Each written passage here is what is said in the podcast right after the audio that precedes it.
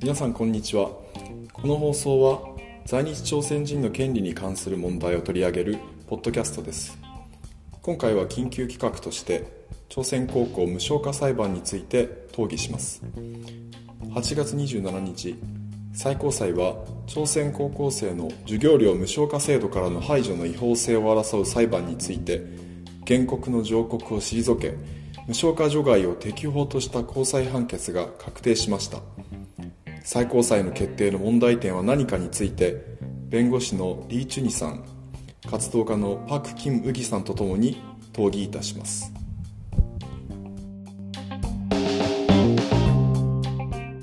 え皆さんこんにちは、えー、アニュハシムカ。この放送は在日朝鮮人の権利に関する問題を取り上げるポッドキャストです。私は司会のチョン・ヨンファンです。よろしくお願いいたします。前回の放送では朝鮮高校生が高校無償化制度から排除されている問題について扱いました。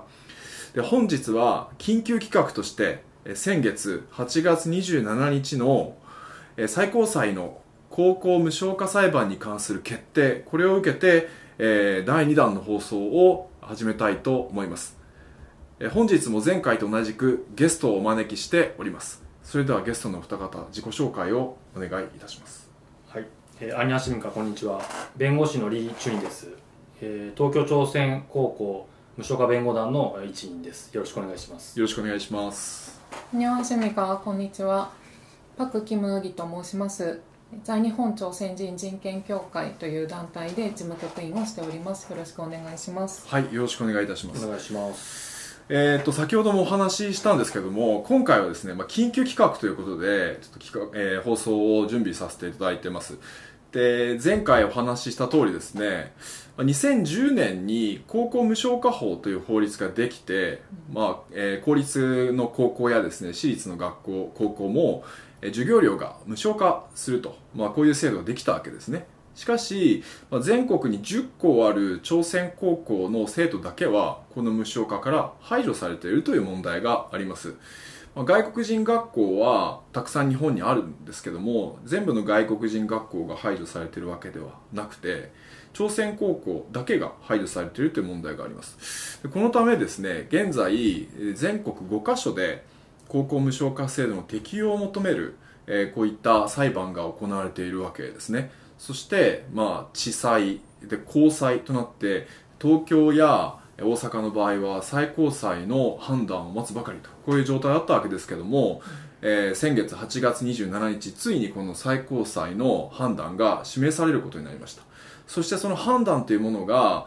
原告つまり朝鮮高校の生徒たち、まあ、現在は卒業生になってますけども生徒たちやあるいは大阪の場合は大阪朝鮮学園この2、えー、原告たちが求めるですね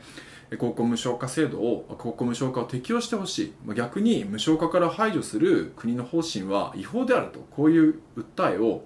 まあ、退けたということになったわけです。ある意味このようにですね、えー、無償化裁判について最高裁が決定を下し東京と大阪の場合は高裁判決が確定してしまったわけですね。これはこの長い長い裁判の中で初めてのことです。大変大きい出来事だと思いまして、今回緊急企画として放送を行っております。それでは早速なんですけども、この8月27日付で出された最高裁の決定、まあ、私たちがメディアを通して知ったのは、翌日の8月28日になるわけですけども、この時、えー、まあ、このニュースの第一報を受けて、どういう感想を抱かれたかまずは宇木さんからちょっと伺いたいんですけどいかがでしょうか、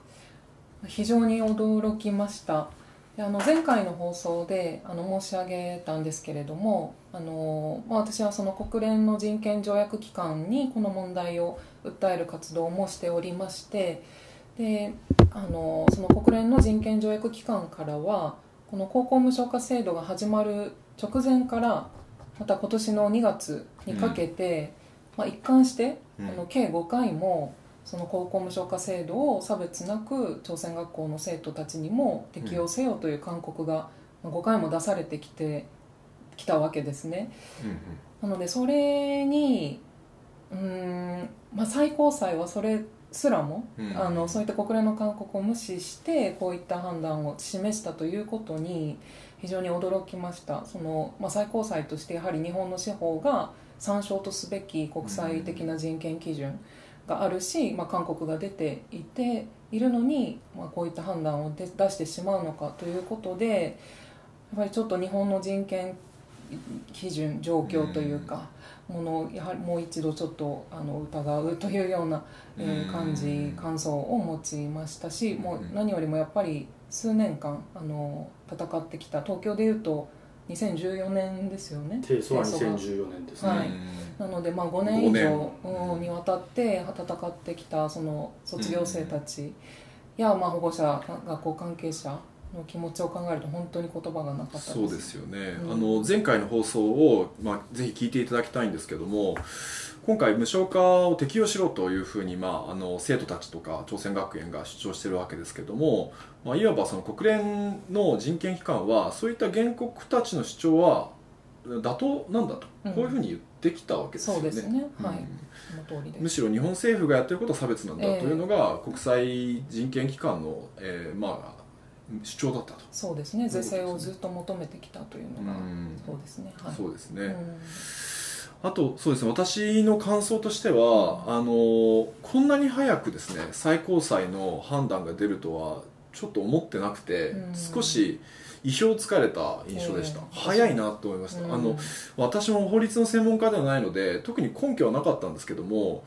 ぱりその弁護団の方々も最高裁はいつ出るかわからないんだよというふうにおっしゃってたので、あそうかと、まあ、1年とか2年とかこれから待たなきゃいけないのかなと言って長期的にこの問題を考えなきゃいけないんじゃないかともう勝手に思ってたんですね、なので8月末に急に最高裁があの高裁の判決を、まあ、確定させるようなあ判断を出したことに、まあ、大変驚きました。でただ今言ったように私別に特に根拠なくですね、あのもっと長くかかるんじゃないかと思ってたので本当にこれがまああの早い判断なのかどうかということについても今日はちょっと伺いたいなと思っております、えーと弁護士のリー・チュニさんはいかがですか？今回の。感想ですか、はい。あの弁護団なので実は、えっと、27日のうちに一報が電話で入ってたんですけれども、もう私も大変ショックでした、うん。でヨンハさんと同じくこんなに早く出るんだというまずはその時期についてうん不意打ちで驚いたということとうん。やはり結果についてもあー通らなかったということで、まあ、すごく落胆というか脱力したというのが、うんまあ、正直なところですね、うん。あの最高裁は少なくてもあの後ほど議論しますけれども何らかの最高裁の判断を示した上でええ。理由を示した上で、うん。えー勝つにしても負けるにしても、うん。あー出るのかなと思ってたんですけれどもう、んもう門前払いに近いような、決定でしたので、うんうん。まあ、落胆ショックというのが正直なところですね。なるほど。うん。そのそれではですねその最高裁一体今回どんな判断を示したのかうん。ということをちょっと今日はテーマで取り上げたいんですけどはい。それに先立ちまして目の前にですね最高裁の決定の文章があります。で一体どんなことを主張して、えーどんな判断を下したのかということをまずちょっと読み上げてみたいと思います。えっ、と主文と理由というのがあるのでまず主文ですね、えー読み上げていきます。主文本件上告を棄却する。本件を上告審として受理しない。上告費用及び申し立て費用は上告人兼申立て人らの負担とする丸。ここまでが主文です。次理由が始まります。理由1上告について。民事事件について最高裁判所に上告をすることが許されるのは民訴法312条1項または2項所定の場合に限られるところ本件上告の理由は明らかに上記各項に規定する自由に該当しない。丸2上告受理申し立てについて。本件申し立ての理由によれば本件は民訴法318条1項により受理すべきものとは認められない。丸よって裁判官全員一致の意見で主文の通り決定する。丸。令和元年8月27日最高裁判所第三小法廷裁判長裁判官山崎俊光裁判官徳倉三郎裁判官林圭一裁判官宮崎優子裁判官宇賀克也と書いております。今私の手元にある紙でですね A4 で2枚とても短いものなんですね。ただ私もそうですけども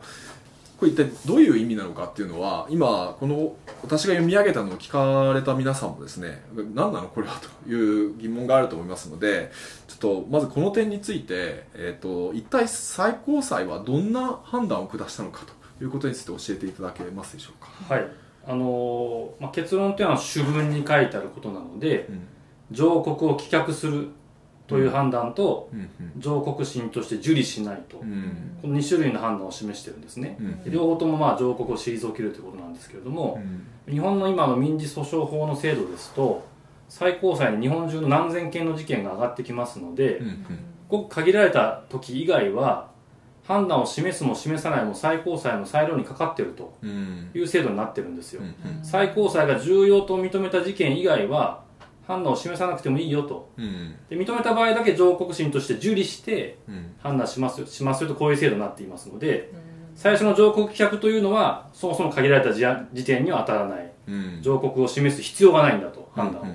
で2番目の上告審として受理しないというのは裁判最高裁として特別に受理して判断を示すべき事件ではないんだと。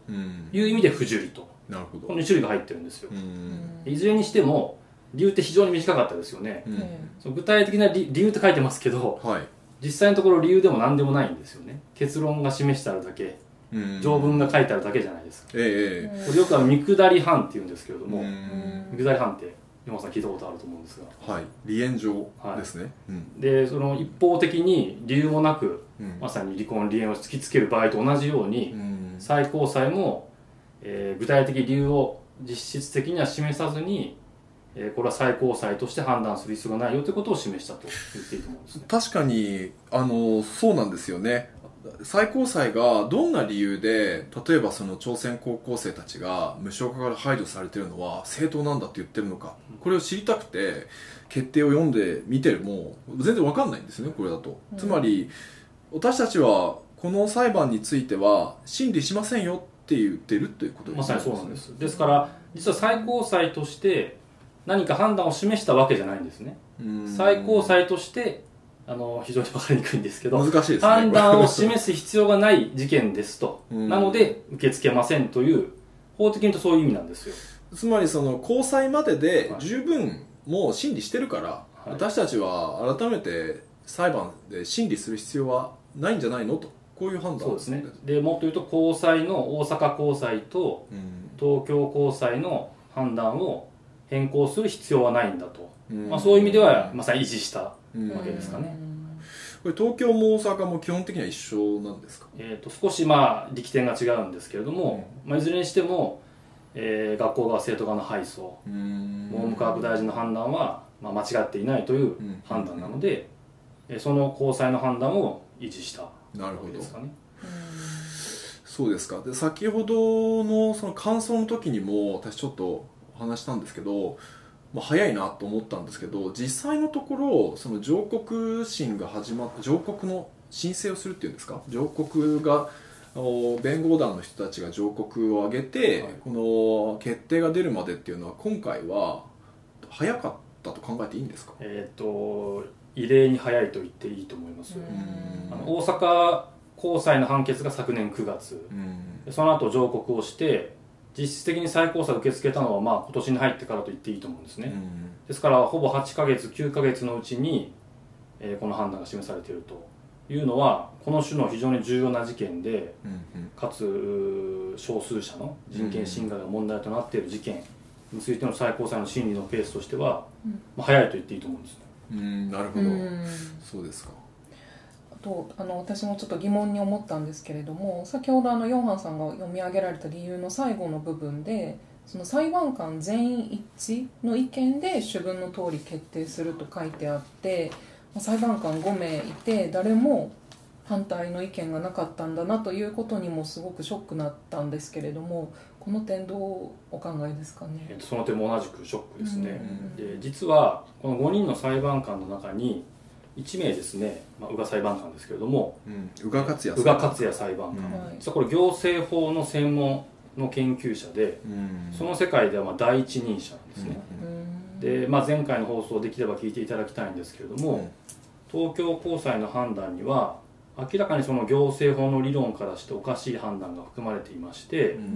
で東京の弁護団ではその最高裁でそれをかなりえー、力を入れて主張したんですね、うん、でちょうどこの宇賀裁判官がこの第三小法廷に加わってきた時期だったので、うん、少なくても宇賀裁判官はこの点について判断を示すだろうという期待があったんですけれども、うん、まあ、全員一致でしたね、誰もこの最高裁決定に異を唱えなかった、あ朝鮮学校側敗訴という結論について誰も疑問に思わなかったということです、うん。なるほど。ありがとうございます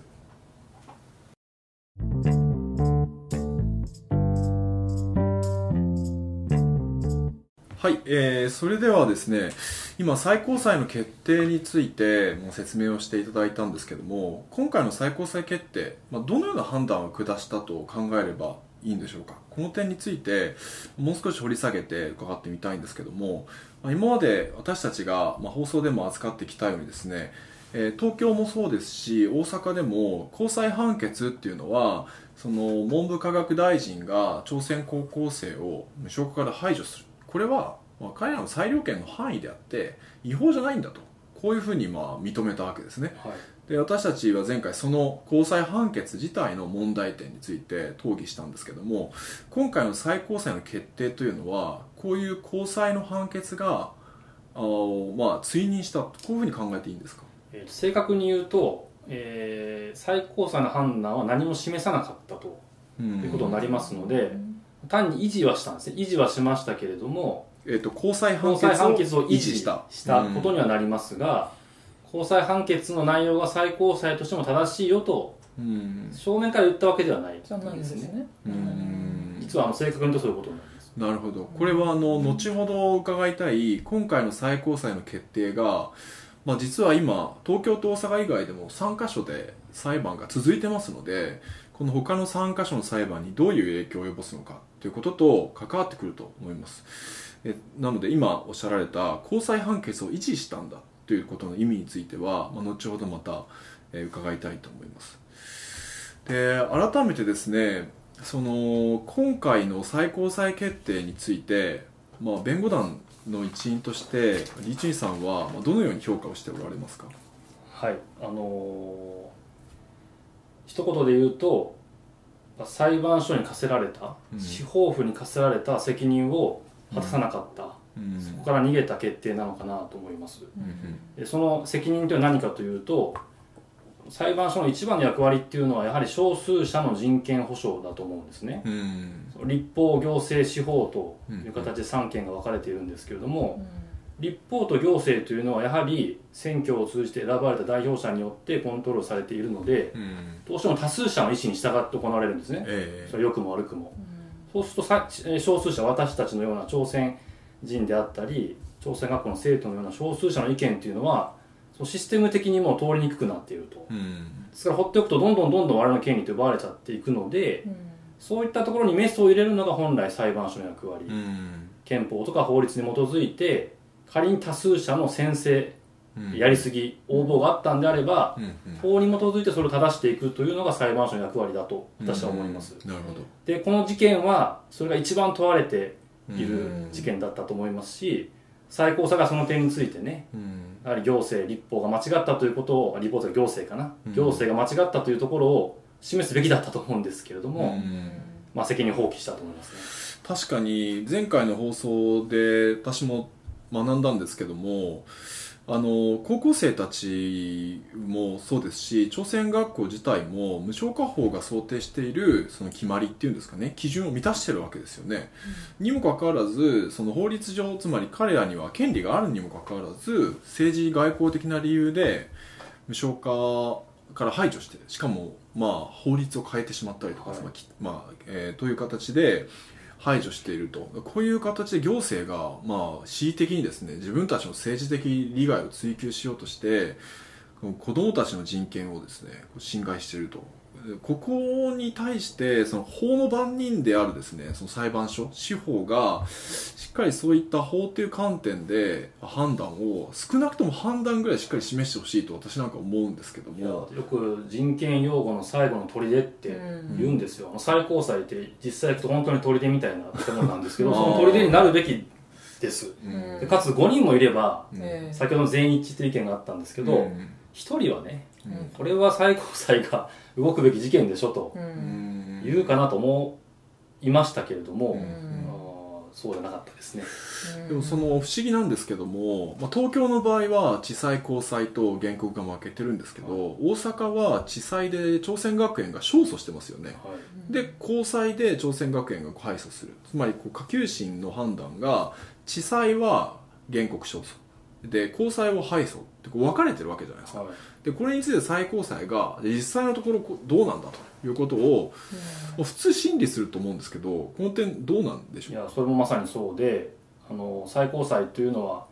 その下級審の判断が分かれている場合は、うん、その統一のためにですね、うん、判断を示すのも一般的に言うと最高裁の役割なんですよね。でかつ繰り返しですけれども生徒たちの人権に関わる重要な事件で、うんうん、地裁はね大阪地裁は生徒たちの人権を守ったと、うん、で高裁はそれをひっくり返して、まあ、国側に立ったと、えー、これどっちが正しいんですかと普通思うじゃないですか。そうですね。それ最高裁が逃げてはいけませんよね、うん、仮にまあ国側に立つとしてもこういう理由で大阪地裁の判断のようなな、えー、結論は間違ってると、うん、最高裁の判断を示すべきだったと思います、うん。いや確かに私もそう思うそういうふうに感じましたお話伺っていて。でそうなるとですねやっぱりいろいろ私もうがった見方をこうしてしまうと。でこれ安倍政権が、まあ、あの行った、えーまあ、規定の削除が違法だという形でスタートした裁判ですよね。もちろん無償化から排除した時は民主党が排除したんですけど、まあ、本格的に裁判の対象になっているのは安倍政権ではい、で今も安倍政権続いていて司法がこの要はこの行政っていうか安倍政権をの顔色を伺ってこういう異例な迅速な判断をしたんじゃないかというふうにまあ疑ってしまうんですけども、はい、これは考えすぎでしょうか？いやまあ、私個人の意見ですけれども、うん、もうそう見るしかないと思うんですね、うん、先ほど言った通りこの種の事案として異例に早い決定です、うん、おそらく実質実質的な審議というのはまあ、1回か2回ぐらいしか行ってないんじゃないかと思うんですけれども、それはもう結論ありきなんですよ、やっぱりこの事案というのは、えー、今の政権の革新的利益利益に関わる事案だと、あの前回話しましたけれども安倍政権発足の2日後になされた決定ですから、ある意味で安倍政権が最初に取り組んだ一番最初にやったのが事案ですよね。無償化排除を確定させる、はい、でそれを間違ったという判断を最高裁が出すわけにはいかないという、えー、明確な合意がないにしても、ここの裁判官なり裁判所の、えー、暗黙の了解があったと思いますね。なるほど。そうとして考えられないです。でこのまあ、一人一人私も知らないんですけど例えばこの裁判長の山崎利光さんという人はこうどういう立場の裁判官だったとかご存知でしょうか、えーと、あの裁判官出身の最高裁判事。あのずっと地裁高裁判官を裁判所に所属していた方だというふうには聞いてます。であの誤解してほしくないのは個々の裁判官に直接政権側がアプローチをしてね、考えを変えさせるとかあるいは最高裁に指示してこういう判決を出したとかそういうことはないと思うんですよ。ただ最高裁と政権というのは微妙なこの力関係があって、実はここもちょっと余談ですけれども2年前に最高裁判事の人選にですね、えー、政権が一部口出しをしたんじゃないかという疑惑のある事件もありましてあの弁護士出身の判事の任命に関してですけれども、そういった中でやっぱり裁判所はあまり目をつけられると、ここ最高裁判事の人選だとか、最高裁の運営に本格的に手をつけられるかもしれないという危機感があったんではないかと私は想像します。なるほど。でちなみにこの山崎裁判長は他のこういう在日朝鮮人関係の事件を扱ったりもしてるんですか？実はですね今回調べて分かったんですけれどもあの京都の在特会裁判とい。ありましたよね、はい、あの京都の朝鮮学校に在特会が押しかけてきて、はい、朝鮮学校襲撃事件、ね、襲撃事件をしてきた、であの事件っていうのは、えー、その在特会の行為が違法である人種差別である、うん、人種差別撤廃条約違反であるという判断が、地裁でも、高裁でもなされたんですけれども実はその判断を最高裁として維持した時の裁判長が今回の裁判長の山崎裁判官だったってことが分かりましてちょっと真逆真逆のように見えるんですけどその時は在,、えーと、在特会の襲撃に、えー、賠償金、はい、非常に高額な賠償を命じたね、在特会側に、うん。うん、むしろ在日朝鮮人という少数者の、はい、えー、権利やあるいはその財産生命こういったものを守る判決だった、はい、あのヘイトスピーチが人種差別であり、うんうん、違法だということをまあ明確に示した、まあ、リーディングケースと言われてます。よね、まあ、そういう意味ではいい判決に関与した、あ人だそうなんですけど、それが今回は真逆の決定になってるんですけどね。国際人権条約を日本の裁判所はほとんどこう使ってこないっていう評価の中で京都のケースはまあ本当にちゃんと人種差別撤廃条約を適用して人種差別と認めたという点でも非常にそういう意味でも客観的だと言われてましたよね。はい、なので私自身、まあ、その京都のあのもちろんそのその時も朝鮮学校の、うん、関係者の方たちが本当に必死で戦ってから勝ち取った判決だったのでそれがその成果というものが今回の無償化裁判にどうまあ、接続されるべきだと思っていましたし、うん、やっぱり民間のヘイトだけじゃなくて国によるヘイトもちゃんと裁判所が正すっていう判断を本当に期待していたんですけれどもそうじゃなかったという点ですごくショックでした。だから象徴的で、うん、在特会が行ったことはヘイトスピーチで違法だというのも最高裁の判断だし朝鮮学校を除外した文部科学大臣の処分は違法ではないというのも最高裁の、うんまあ、ある意味判断。しかも同じ人。そうなんですよ、それが矛盾なくつながってしまうというのが、まあ、前回も議論しましたけれども問題を象徴してるかなと思います、ね、やっぱり在特会を批判する。在特会を問題視するっていうところまでは、まあ、許容範囲。司法としては人権侵害だと、はい、だけどその行政や政府がやってる人権侵害についてはこれを法の立場正義の立場が正すということはできないという、まあ、差し支えがあるということですかね。なるほど。ありがとうございます。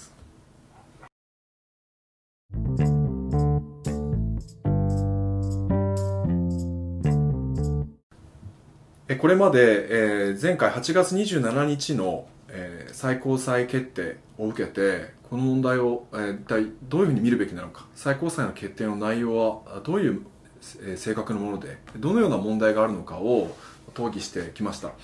で今回の緊急企画の最後にですね今回の最高裁の決定がまだ他に3カ所で裁判が進んでいるんですけどこれらの裁判にどういった影響があるのか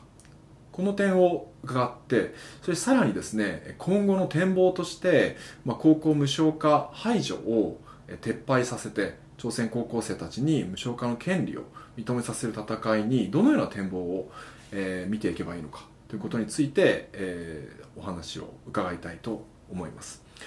まず、えー、李俊さんにですね今回の最高裁の決定が他の裁判にどのような影響を与えるだろうかこの点について教えていただきたいんですけども、はい、いかがでしょうか？あの先ほども申し上げましたけれども実はあの東京についても大阪についても、うん、最高裁は判断を示していないというのが法的に言うと正確ですので、何か立ち法の裁判に拘束力があるわけではないんですね、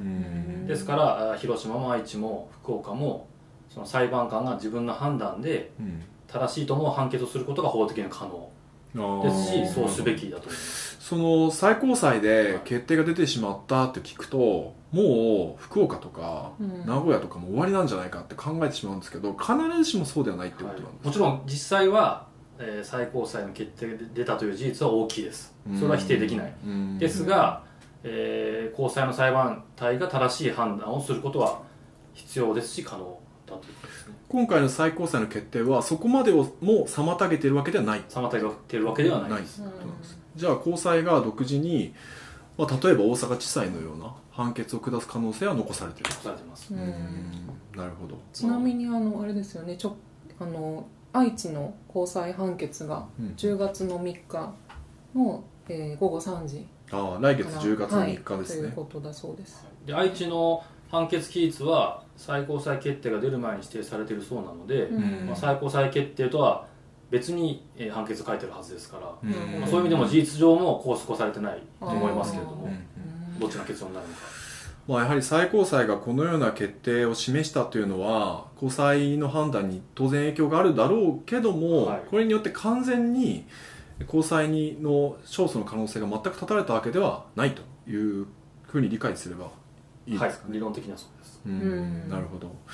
やはりですね私自身も8月末にニュース見た時に、まあ、びっくりしましたし、うん、まあ、脱力感を感じたというのはありますしやはりですね原告の人たちや支援者、まあ、ご家族の方々、まあ、学校関係者の人たちというのはかなり今あの無力感を感じているんじゃないかと思うんですね。この裁判やって意味があったんだろうかとかですね無駄だったんじゃないかとかこういうふうに考えられることもまあ無理もないかもしれないなと思うんです、まあ、だからこそですね最高裁の決定が出た後もちろん先ほどおっしゃられたように残る3つの地裁の判決どうなるか。これ、あ高裁の判決どうなるか。まだまだわからない。これ注目していく必要がありますよね、うん、同時にこの最高裁の決定を受けて、まあ、どのような取り組みが可能なのか。これについても少しご意見を伺いたいと思っています、うんで、まあ、前回の放送で国際社会がこの無償化問題をどう見てるかについて詳しく、えーまあ、宇木さんには解説をしていただいたんですけども改めてこの最高裁決定を受けて国際社会にどういう働きかけをできるんだろうか。この点いかがでしょうか、うん、そうですね。2点ありまして1点目はあの前回の放送で解説したようなその国連の人権条約機関の、うん、えー、日本の人権状況の審査システムを使ってこれからも活用していくということですね。うん、というのはこれからもいろんなその委員会による審査というのは数年に1回あの行われていきますので、うん、あのこの最高裁決定が出たからといって諦めずにむしろもっと積極的に、うん、あのレポートあの報告をしていって勧告を引き出すというのが一点考えられるし、うん、まあ、と思います。でもう一点はあの実はこれは日本はあの入っていないので今すぐは使えないんですけれども、うん、個人通報制度という制度があります。はい、はい、これもあの国連の、えーまあ、その人権条約機関で、あの定められているシステムなんですけれども、はい、あの前回お話ししたシステムとは若干違うあのシステムでしてでこれに日本が入ればでどういった制度かというと人権侵害を受けた個人が、うん、例えば今回だと朝鮮学校の生徒ですね、うん、そうですね、はい、原告の卒業生がその国内の裁判手続きを全て尽くしたという要件が尽くさなければならないという要件があるんですが今回のような場合ですよね、東京の朝鮮高校生は地裁、高裁最高裁全部やったと。はい。全部やったのでこの要件を満たすことになります、うん、でその要件を満たした人が例えば人種差別撤廃条約に基づくのであれば人種差別撤廃委員会に、うん、あの個人として直接通報ができるというシステムなんですね、うん、でその委員会があこの、えー、申し立てといいますかを受理をすれば、えー、それはそれでまた審査をされて、うん、でその結果もし日本に対してこれは人権侵害事案であるからその、まあ、国内の法制度自体を見直しなさいというような見解が、うん、あの出される可能性もあると思うんですね。それはあのたびたび例えば子どもの権利条約の審査とかですね、はい、他の場合に出てくる勧告より強いものなんですか、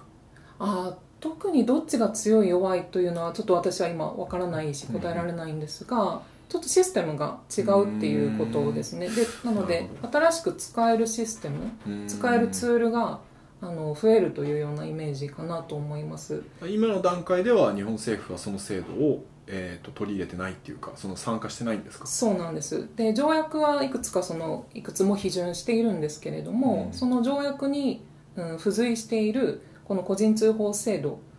に入るための、まあ、選択議定書というものがあるんですがその選択議定書を批准していないだったりだとか、まあ、この何条を受諾しますって言ったら入らなきゃいけないんですけどそれを受諾してないとか、まあ、これはちょっと各あの各条約ちょっとずつ違うんですがとにかく一つもやっていないんですね。でこれはずっともうあのもう数十年間批判をされていて、うん、この入っていないっていうことはやっぱり人権を大切にしないっていう、うん、あの姿勢の表れでもあるのであのこの個人通報制度を入らなきゃいけないというのはもうずっと日本があの例えば違う国とかからも各委員会からもずっと入りなさいというふうな勧告も受けてきています、うんうん、はい、そういう国際的な声が高まっていて、まあ、もし日本政府が個人通報制度に入ったその場合には例えば今回のようなケースだと、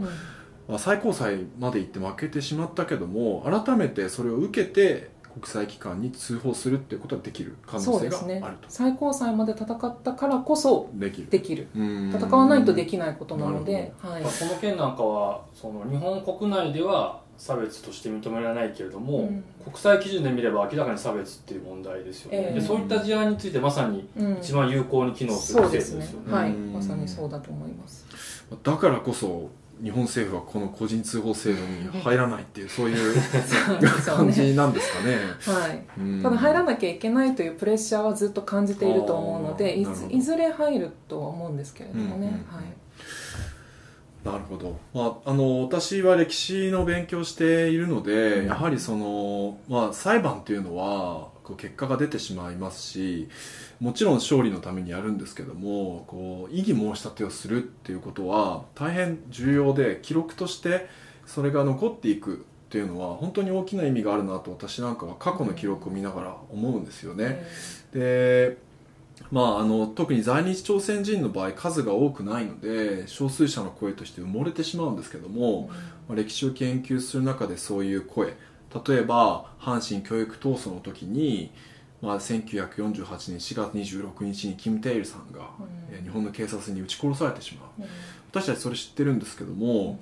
当時の資料を見ているとやはりそれは殺人罪であるという形でこれ告発しようという動きがあるんですね。つまり朝鮮人だから殺されて当たり前なんだと誰も思わなかった。でこれは警察は責任取れと強く主張した人たちがいたと。こういう資料はもちろんそれで警察が辞任したりとかですね発砲した警官が殺人罪で起訴されたりとかなかったんですけど、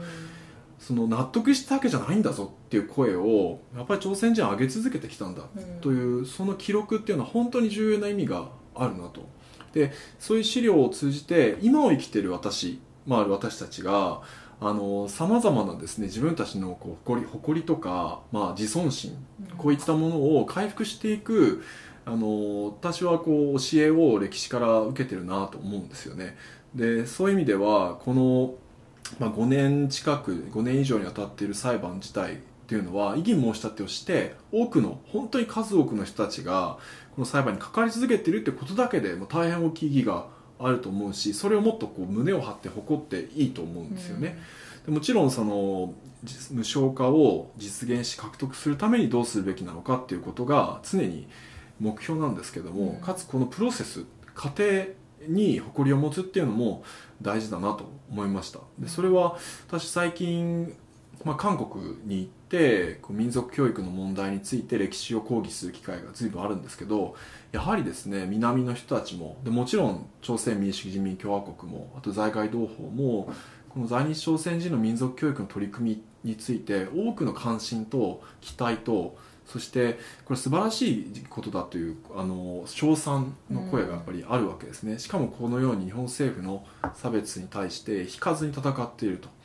でここについてあの私はこの今回の最高裁の決定の怒りってあるわけですけどもこう過度に無力感を感じる必要はまたないんじゃないかなとも思うんですよね。そねその点弁護団としてリー・チュニさんいかがでしょうか、はいあのー、どうしても裁判結論が出ますから、まあ、最高裁で敗訴ということは出ているわけですけれども、えー、全くそのヨンアさんと一緒で無力感を感じる必要もないですし、えー、前向きにやるべきだと思うんですね。で私が思うのは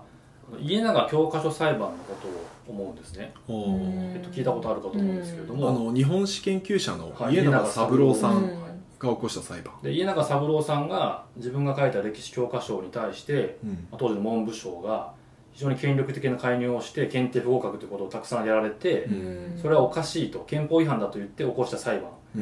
それこそこれは何十年も裁判闘争をやったんですけど、うん。家永さんが。で数多くの判決があるあるんですね。うん。地裁高裁最高裁あります。ただこの家永裁判も最高裁まで行った時には基本的には家永さん側がまあ負けというか、うん。国側を勝たせる判決が出てるんですけれどもこの家永教科書裁判の過程で一番有名な判決というのは、うん。実は高裁判決でも最高裁判決でもなくて、えー東京地裁の杉本裁判官が出したうん。杉本判決と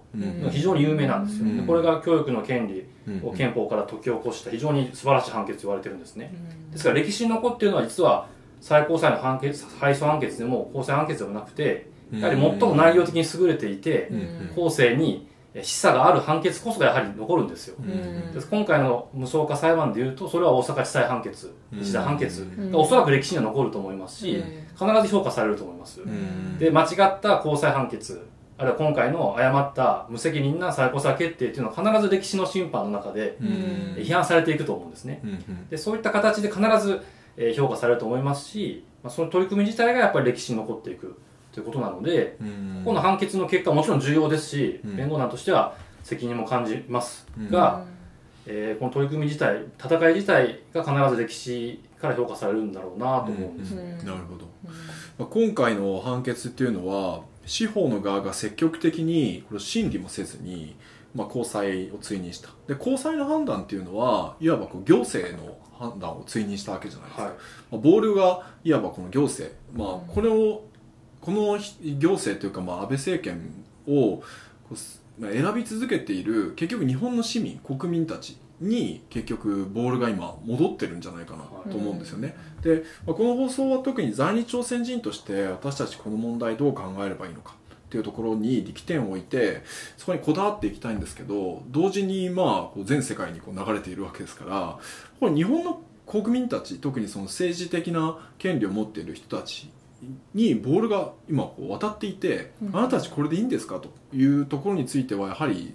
私はまあこの最後にですね強く言いたいなというところはありますよね。だから問われるべきは朝鮮学校じゃないんですよね、うん。それを排除した日本社会であり、ええ。かつそれを追認した裁判所が問われなければいけないので、えまさにボールを投げ返すというかえうん。あなたあなたたちが審判を受ける立場なんだということを言わなければいけないですよ、そうですよね。やっぱりその歴史とかあるいは日本以外の国際人権っていうこの物差しとかさまざまな点からこう検討してもやはりこれ不当であるという点がまあ出てきている。でこういう物差しに普遍的な物差しに照らして日本の人々はもう一度ちょっと考え直してほしいとあなたたちが選んだ政権が、まあ、とんでもないことやってるんだと、えーあなたたちの責任にかかる問題なんだよっていうことをやはり一度考えてほしいですよね。あの韓国の政治がどうこうとかいろいろこう騒いでいる暇があったらですね 自分たちの政治の問題を考えてほしいというふうにちょっともう考えてしまいますよね。はいありがとうございました。えそれでは本日はですね、えーリー・チュニさんそしてパク・キム・ギさんをお招きして8月27日に出ました最高裁の決定。これは一体どのような内容のものだったのか。そして問題点はどこにあるのか。えさらにえ今後の展望をどのようにしていけばいいのかということについて討議をしていきました。この放送では引き続き朝鮮高校生が高校無償化制度から排除されている問題について注目して取り上げていきたいと思います。ぜひ今後とも皆さんご聴取をお願いいたします。それではお二お二方、え本日はありがとうございました。ありがとうございました。